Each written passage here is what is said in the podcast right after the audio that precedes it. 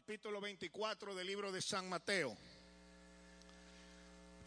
Dice la palabra del Señor y todo esto será principio de dolores. Entonces os entregarán a tribulación. Capítulo 24, verso 8. Voy en el 9. Os entregarán a tribulación y os matarán y seréis aborrecidos de toda la gente por causa de mi nombre. Y muchos tropezarán entonces, se entregarán unos a otros y unos a otros se aborrecerán. Y muchos falsos profetas se levantarán y engañarán a muchos. Y por haberse multiplicado la maldad, el amor de muchos se enfriará. Mas el que perseverare hasta el fin, este será salvo. Quiero que ponga atención en el verso 14 y será predicado. ¿Por qué no lo lee conmigo? Y será predicado este Evangelio del Reino en todo el mundo como testimonio a todas las naciones. Entonces vendrá el fin. Entonces vendrá el fin. Entonces vendrá el fin. Tenga la bondad de tomar sus lugares. Yo quisiera hablar en esta noche un tema que hemos titulado Traigamos al Rey. ¿Por qué no repite conmigo? Traigamos al Rey. No, no escuché bien. Traigamos al Rey. ¿Por qué no voltea al que está a su lado, a la derecha, a la izquierda? Mírele los ojos y dígale, traigamos al Rey. En este día, en muchos países del mundo, se está celebrando el Día de la Tierra. Y esta celebración del Día de la Tierra comenzó precisamente el 22 de abril del año 1970 y fue promovida por un senador de los Estados Unidos llamado Gaylord Nelson quien propuso crear dentro del gobierno de los Estados Unidos una agencia que tuviera que ver con los problemas ambientales.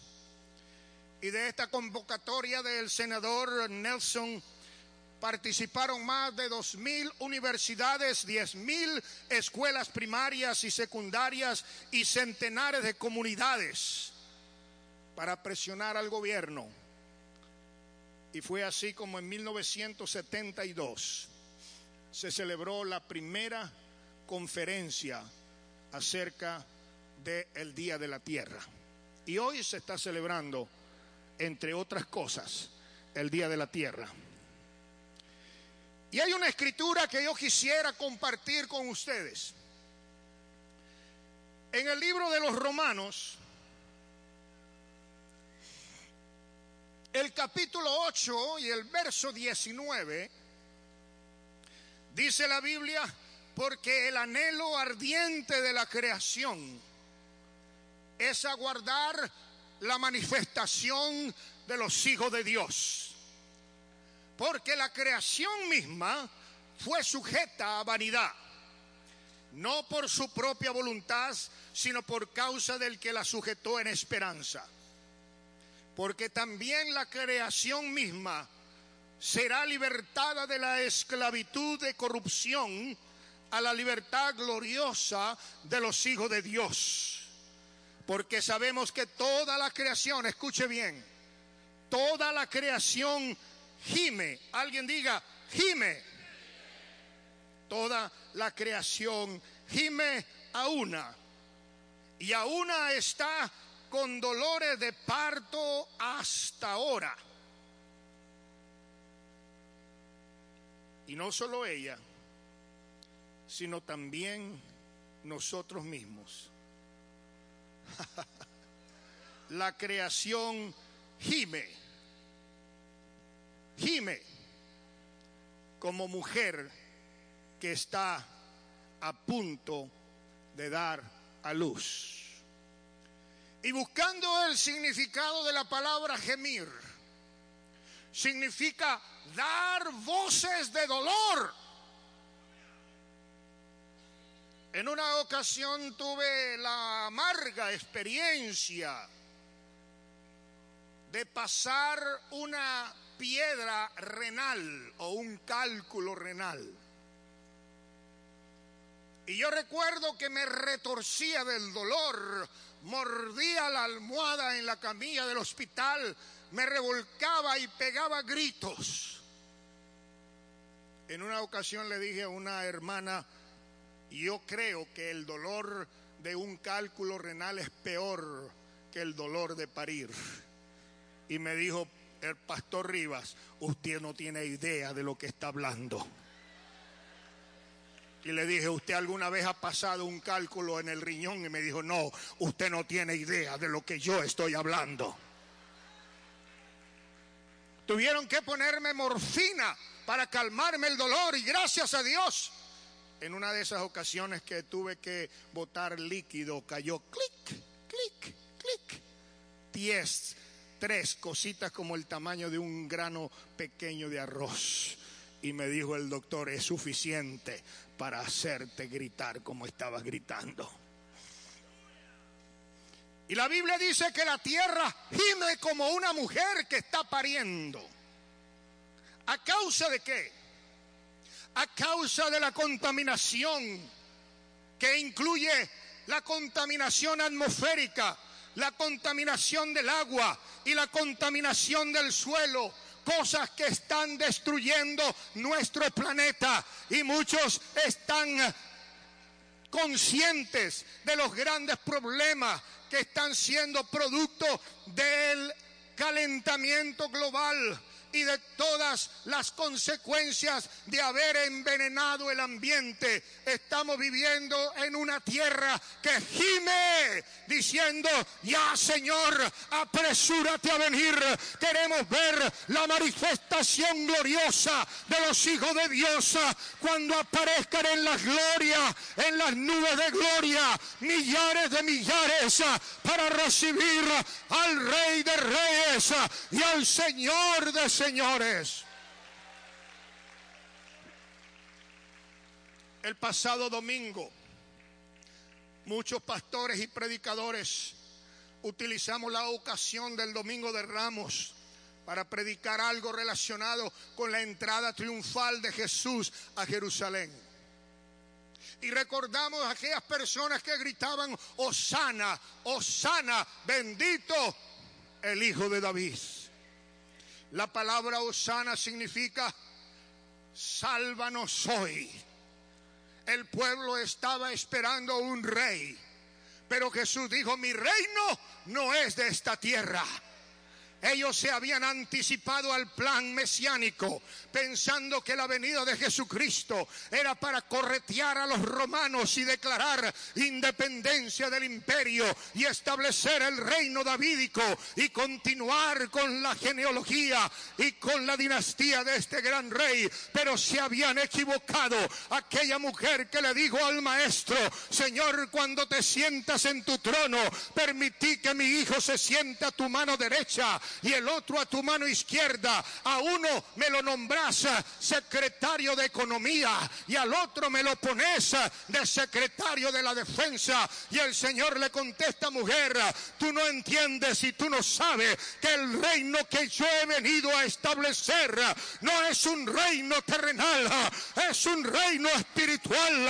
Yo no he venido para corretear a los romanos, yo he venido para poder declarar el reino de Dios en la tierra. Yo he venido, Pastor Juan, como predicaba esa noche, a establecer la iglesia del Dios viviente.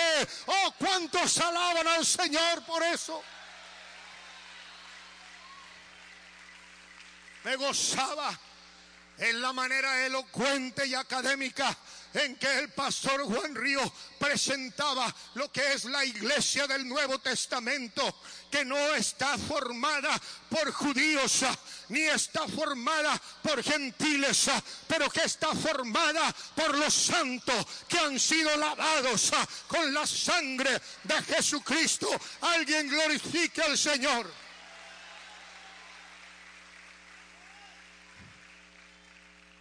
Él vino como cordero a servir. Juan lo miró y dijo, he aquí el Cordero de Dios que quita el pecado del mundo.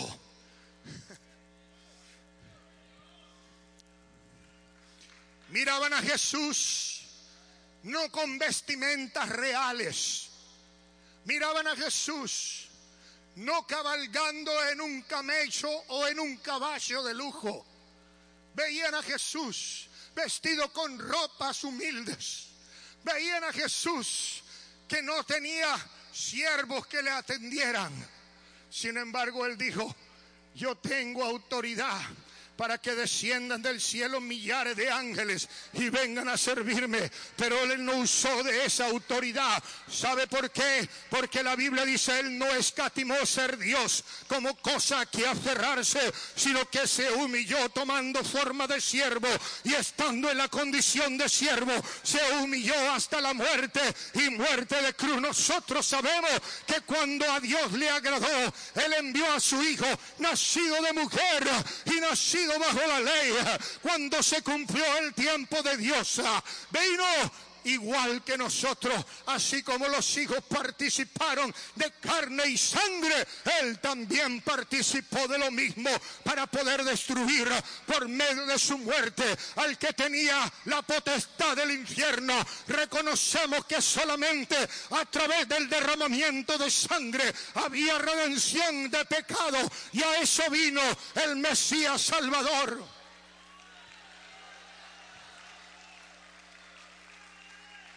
Pero ahora que Él partió, recordamos la palabra del ángel que dijo, ¿por qué están tristes? ¿Por qué están afligidos?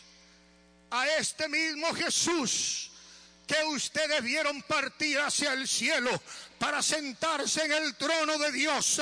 A ese mismo Jesús también le verán descender, todo ojo le verá, y aún los que le traspasaron, todo ojo verá cuando descienda en gloria el Rey de Reyes y Señor de Señores con su iglesia redimida por su sangre, comprada no con cosa corruptible como oro o plata, sino con la sangre sin precio de nuestro Señor Jesucristo. Amén. Pero la palabra del Señor dice en el libro de Hechos capítulo 3 y el verso 19. Así que arrepentíos y convertíos para que sean borrados vuestros pecados, para que venga de la presencia del Señor tiempo de refrigerio. Y el verso 20 del capítulo 3 dice, y envíe de nuevo a Jesucristo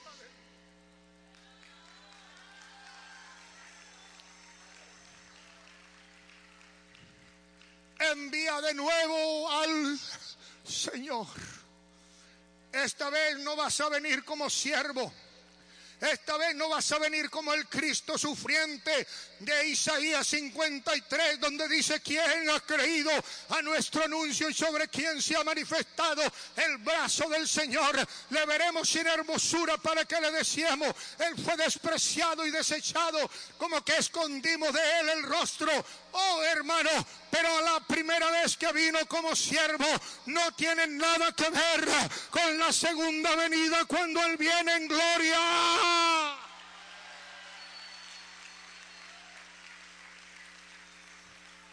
Antes vino como siervo, ahora vendrá como león de la tribu del Señor. Pero mire lo que dice el verso 21.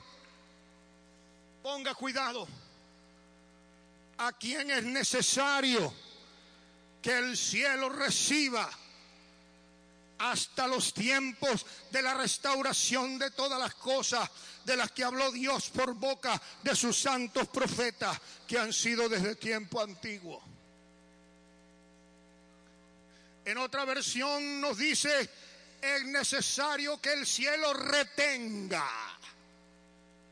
Hay algo que lo está deteniendo. Hay otro versículo en Tesalonicense que dice que ya está de manifiesto el espíritu del anticristo. Pero hay quien al presente tiempo lo detiene. Mientras el Espíritu Santo esté en la tierra, ningún otro espíritu podrá levantarse. Pero Pastor Juan Riosa, cuando esa trompeta final suene y los muertos en Cristo se levanten primero y los que quedan vivos asciendan a recibir al Señor en la nube de gloria para celebrar la boda del Cordero. Oh, esa va a ser nuestra mayor fiesta. Hay algo que al presente tiempo lo detiene. Hay algo que al presente tiempo está diciendo todavía no. ¿Y sabe dónde está la respuesta? En lo que leímos en Mateo 24, donde dice, y será predicado este Evangelio del Reino como testimonio a todas las naciones. Y después de esto vendrá el que ha de venir. Yo no sé si usted está captando la palabra rema que Dios está queriendo dar en esta hora a esta convocación hay algo que lo está deteniendo porque es necesario que este Evangelio del Reino sea predicado al mundo entero como testimonio a todas las naciones antes que pueda venir el Rey.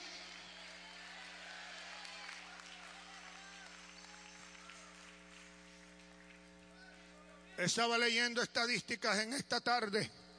Hay más de 6.500 millones de habitantes en la tierra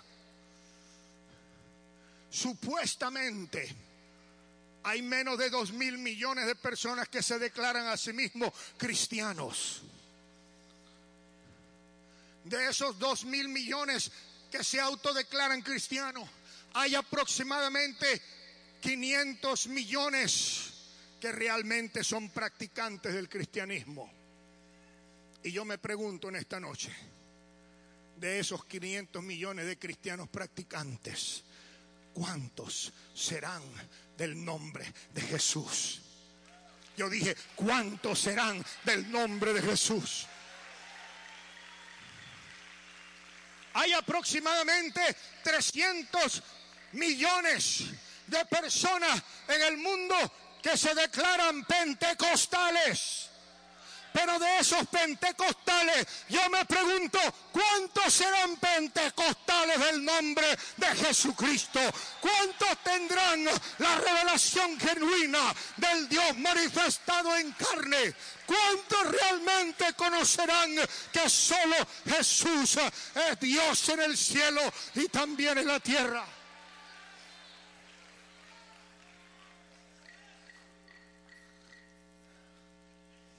Pero enfoquémonos en nuestra región.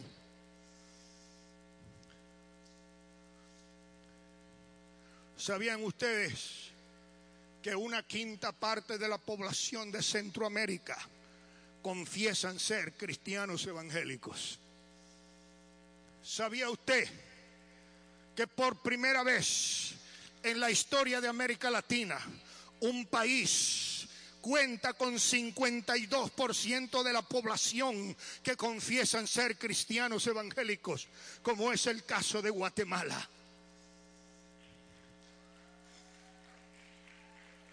¿Sabían ustedes, salvadoreños, que 32% de la población en El Salvador se confiesan cristianos evangélicos?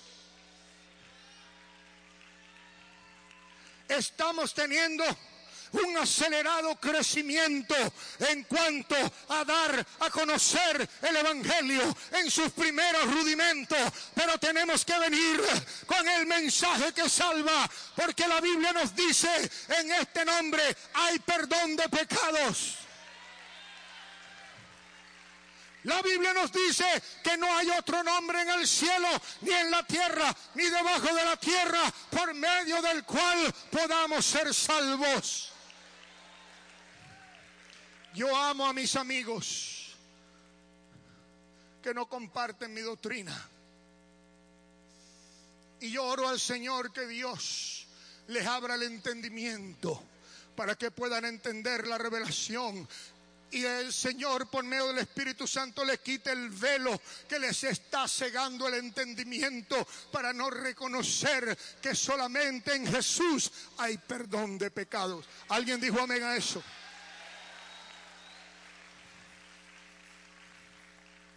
La tarea que tenemos es inmensa. Pastor Ríos, con más de 100 millones de mexicanos en el territorio nacional, tenés una gran tarea, una tarea inmensa, tan inmensa que no sabemos por dónde empezar. Con la ciudad de México, más de 20 millones de personas viviendo aglutinadas en un mismo territorio. Oh hermano, qué tremendo. Una ciudad como Guadalajara con cerca de casi 8 millones de personas. Y los hermanos dicen, ¿cómo lo hacemos? No tenemos recursos humanos porque no hay suficientes pastores capacitados para ejercer esa función. Pero gracias a Dios que hay un semillero de hombres y mujeres en este hermoso colegio del cual yo estoy esperando, Pastor Felipe Chica, que Dios saque obreros, porque a la verdad la mies es mucha y los obreros son pocos. Es tiempo de salir a recoger la cosecha.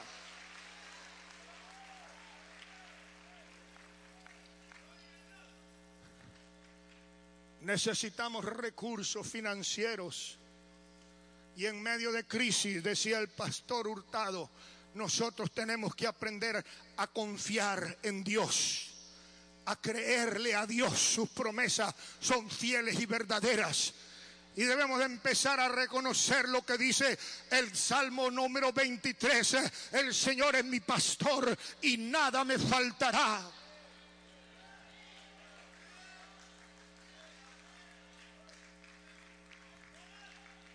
Yo no le dije a mi esposa, que está allá atrás sentada, cuánto iba a dar de ofrenda.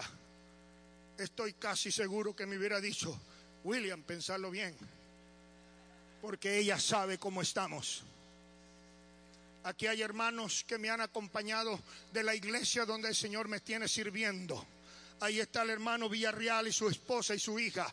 Allá atrás hay más hermanos que asisten a la iglesia donde el Señor me ha puesto a ministrar. Sabemos cómo está la economía. Sabemos que estamos recibiendo 30 centavos por cada dólar que recibíamos el año pasado. Me he visto en la obligación moral de decir a la iglesia, no voy a recibir lo que antes me daban para ayudarme en mis gastos de aseguranza. Porque entiendo que la economía no está para yo ofrendar. En el mes de enero los números quedaron en rojo. En el mes de febrero, pastores, los números quedaron en rojo. En el mes de marzo, los números quedaron en rojo. Si hablamos de la empresa que Dios me ha puesto en mis manos, ha tenido problemas en los cuales hemos tenido que cortar horas de transmisión por falta de ingresos. Pero el Señor me ha dicho una cosa, pastores, cuando estés en crisis, siembra.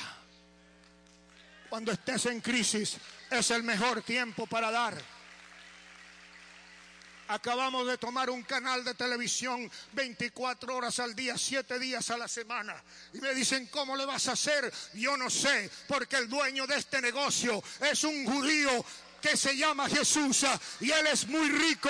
Él sabrá lo que tiene que hacer.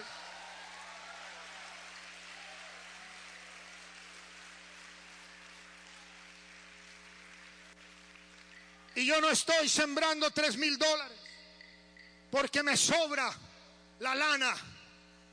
Lo estoy sembrando porque creo en lo que estoy haciendo. Y Dios me dijo hace poco, hay hombres que tienen cargos pero no tienen carga. Y hay hombres que tienen carga, aunque no tengan cargo. Y aunque no tenga cargo de misiones, tendré la carga por misiones. Porque es algo que está en mis tuétanos. Y aunque estemos económicamente en desventaja, no por eso vamos a seguir sembrando. El año pasado sembramos dos mil dólares en esa convención y este año yo le dije al pastor chica, me vas a aparejar y me dijo, traigo mil quinientos dólares y yo te reto a que dé lo mismo que yo voy a dar. Y él lo hizo, él es obediente. Hay otros que no son obedientes. Por eso el Señor lo tiene donde está. Porque es humilde y es obediente. Y dijo, si tú vas a dar eso, yo también lo voy a dar. Dios te bendiga, pastor. Ustedes podrán decir, sí, pero Él da porque le sobra. Aunque le sobre, está dando porque ama la obra. Y lo está haciendo porque está viendo el resultado de lo que Dios está haciendo en este tiempo. Alguien alabe al Señor por eso. Estamos teniendo una terrible crisis de misioneros.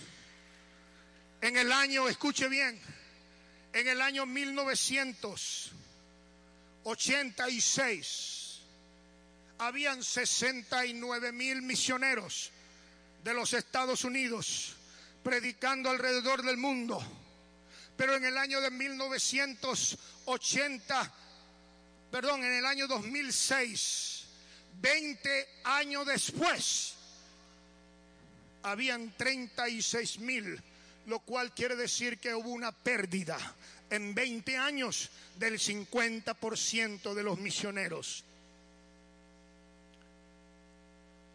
¿Sabían ustedes, queridos hermanos, que en los Estados Unidos se gasta una quinta parte en misiones de lo que se gasta en comida para perros.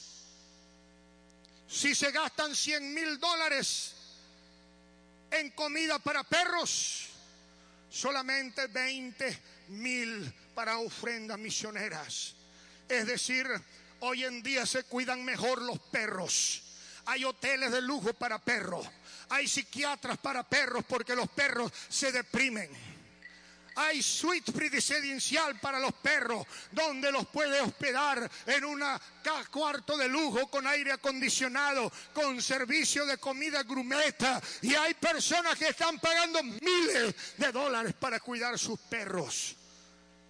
Cuando hay gente que necesita escuchar el Evangelio de Jesucristo. El Espíritu Santo me está diciendo que les redarguya. Porque en esta noche hay personas que se gastan 50 dólares de comida en McDonald's o en una taquería, pero esta noche han venido a traer 5 dólares para la ofrenda. Te hartas de mugre, de grasa y de comida sucia y asquerosa. Y en lugar de traer la ofrenda al altar para apoyar las misiones, te vas a gastártelo en Jack in the Box o en cualquier otro restaurante de comida rápida. Esa es la condición en la que están muchas personas en esta hora. Y el mensaje que Dios me dio dice, traigamos al rey. Let's bring back the king. Let's bring back the king. Traigamos al rey, pero para eso hay que ir por todo el mundo y predicar el evangelio a toda criatura para que aquel que crea y se bautice sea bautizado salvo. ¿Cuánto glorificamos el nombre del Señor? Es la voluntad de Dios que el mundo conozca el plan de salvación.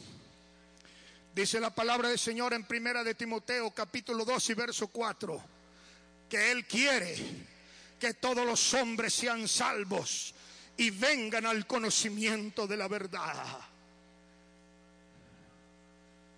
Yo no sé si ustedes están entendiendo el mensaje en esta noche, pero si creemos, si queremos que el Señor regrese. Y la Biblia dice, la tierra clama como mujer que está en dolores de parto, gimiendo con dolores, esperando la aparición gloriosa de los hijos de Dios. Cuanto más usted, querido amigo, que conoce la revelación del mensaje del nombre. Yo he oído muchas veces al hermano José Sauceda. ¿Dónde está hermano José Sauceda? Ya se fue. Por ahí lo vi. ¿Dónde anda? Lo vi, pero parece que ya se desapareció. Dijo él muchas veces, antes cuando yo estaba en el mundo me iba a la cantina y me gastaba 500 dólares. Si había una mesera guapa, le daba 100 dólares de propina. ¿Cuántos de ustedes no eran de la misma naturaleza? Pero ahora que están en la iglesia, sacan el billete de un dólar para la ofrenda misionera. Tenemos una iglesia pequeña pero por varios años hemos llegado al segundo lugar en ofrendas misioneras y cuando nos comparamos con otras iglesias donde hay 300 y 400 personas, yo no entiendo. ¿Cómo es posible que una iglesia de 300 esté dando 50 dólares de ofrenda misionera? Es que no hay carga.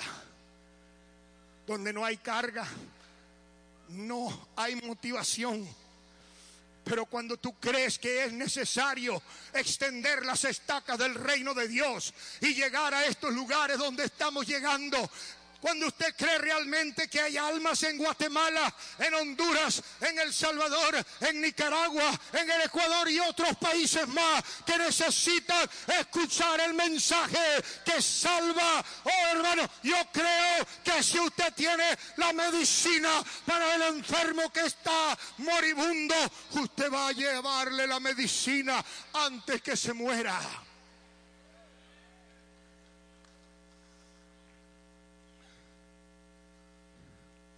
Hay algo terrible que está sucediendo en la tierra. A veces cuando hay un temblorcito de tierra, la mayoría de pastores predicamos de Mateo 24.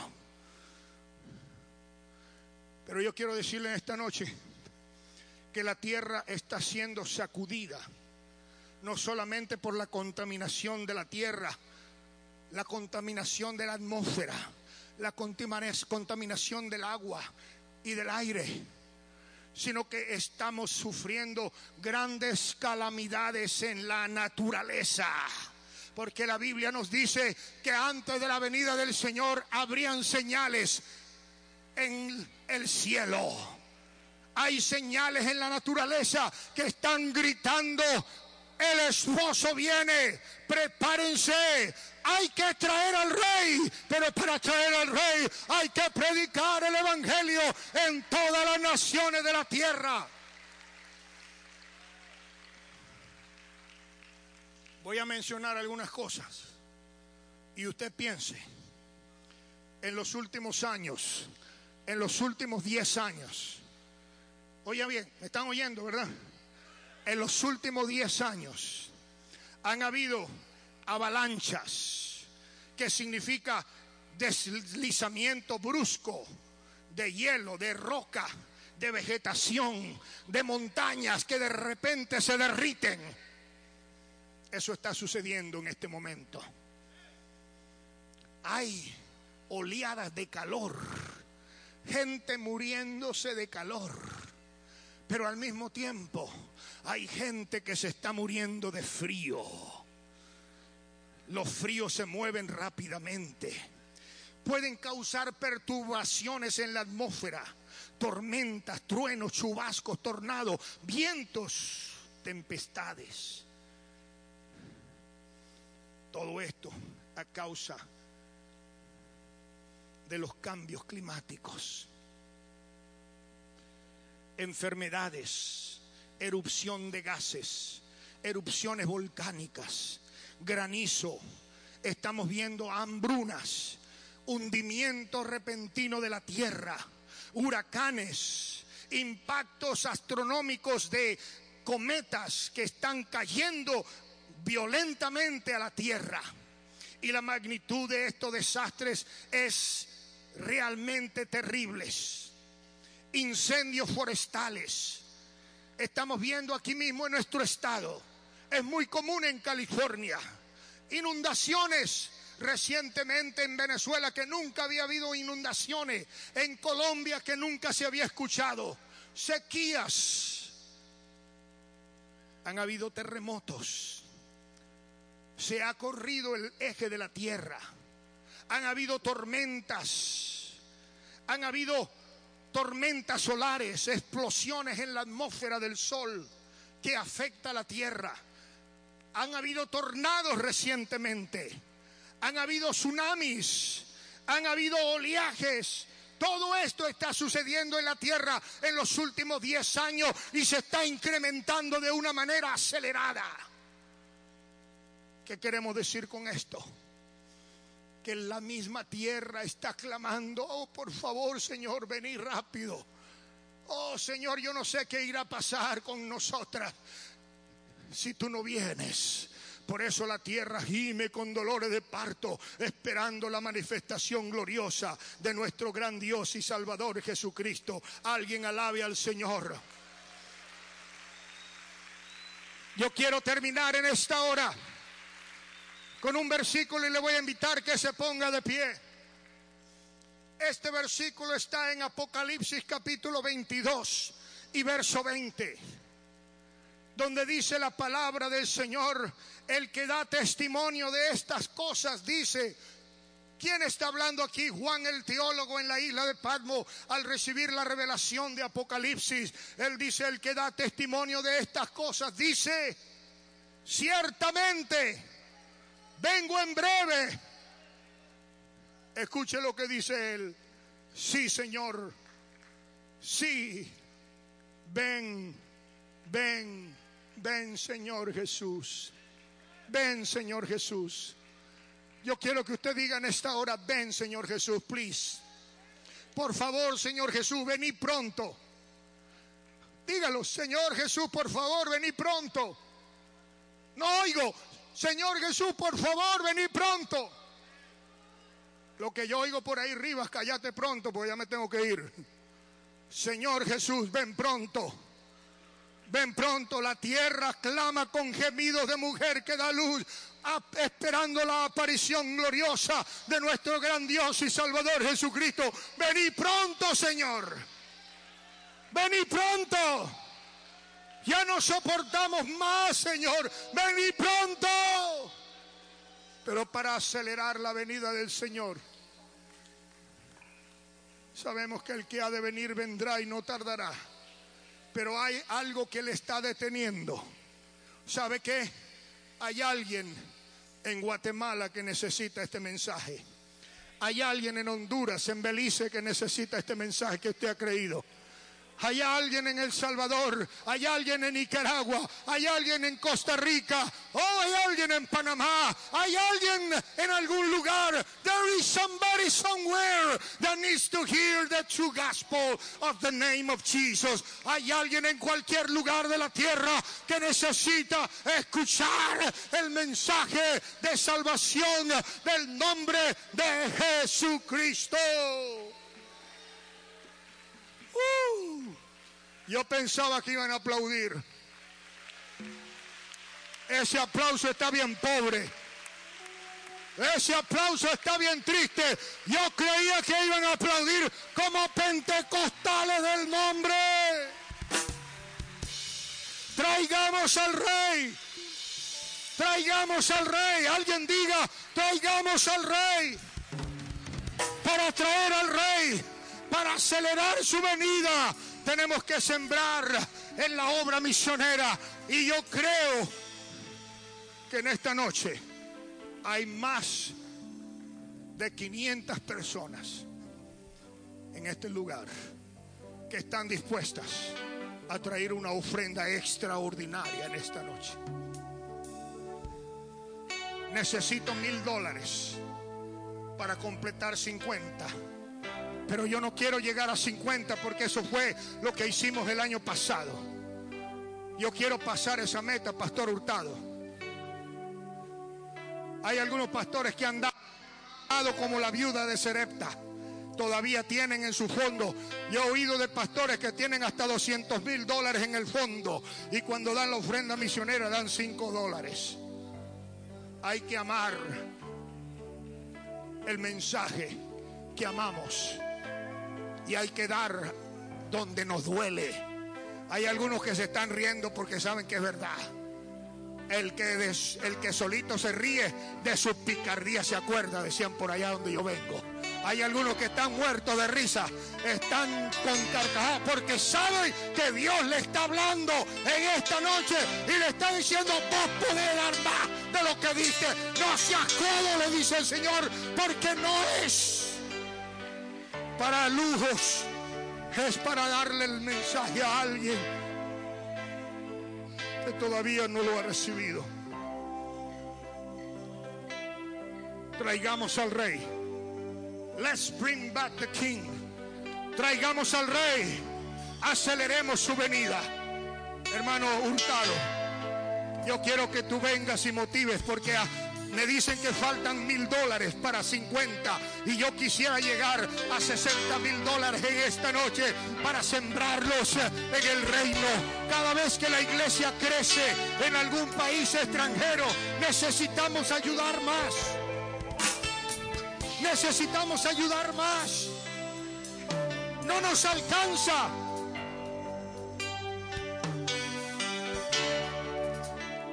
Yo quiero hacer una declaración. No, no es una declaración. Yo quiero hacer una denuncia. Yo quiero en esta noche hacer una denuncia. Porque de más de 100 pastores en esta organización, menos de 50 están dando para la obra misionera. Y casi que los llamo ladrones, pero no, por respeto no lo hago, por diplomacia no lo hago. Pero hay muchos que se están quedando con lo que tienen que dar para la ofrenda misionera. Hay algunos que recogen 300 dólares y mandan 50. ¡Qué terrible! Pero Dios se está redarguyendo en esta noche a cada uno de nosotros. ¡Ey! ¿Cuánto gastas en comida para perros y gatos? ¿Cuánto cuesta una visita al veterinario para que le corte las uñas al gato? ¿Y las almas qué? ¿Y las misiones qué? ¿Dónde?